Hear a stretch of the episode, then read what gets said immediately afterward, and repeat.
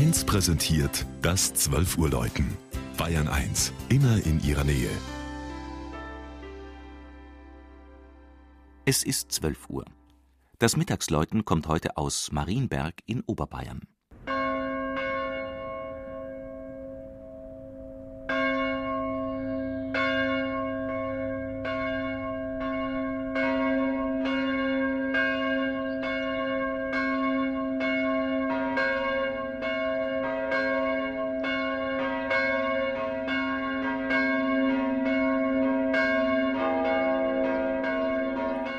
Die Maria-Himmelfahrtskirche Marienberg gilt als Juwel des Rokoko. Allein schon ihre Lage auf einem Hochplateau am linken Salzachufer von der Friedhofsmauer schwenkt der Blick über die Dächer und Türme der Festung Burghausen bis hinüber zum Watzmann, verleiht dem Mitte des 18. Jahrhunderts erbauten Gotteshaus einen herausgehobenen Rang. Dazu kommt die kunstgeschichtliche Bedeutung. Sie hat der Wallfahrtskirche den Beinamen Perle des Salzachtals eingetragen. Der Trostberger Maurermeister Franz Alois Meyer schuf sie Mitte des 18. Jahrhunderts als Zentralbau mit einem griechischen Kreuz als Grundriss und zwei Türmen als östlichen Abschluss.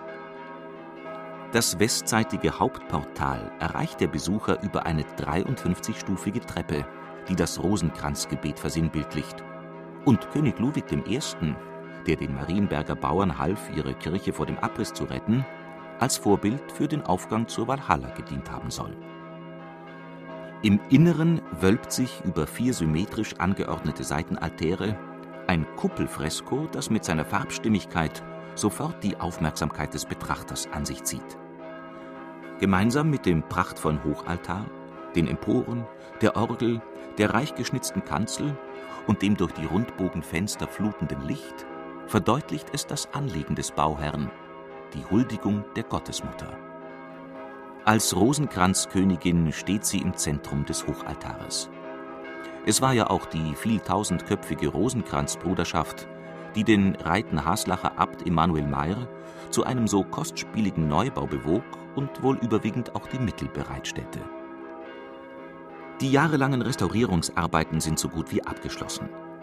Damit darf sich die Pfarrei Reiten-Haslach wieder des außergewöhnlichen Privilegs erfreuen, gleich in zwei der kostbarsten Rokokoschöpfungen Bayerns Gottesdienst zu feiern: in der ehemaligen Klosterkirche St. Georg und in Marienberg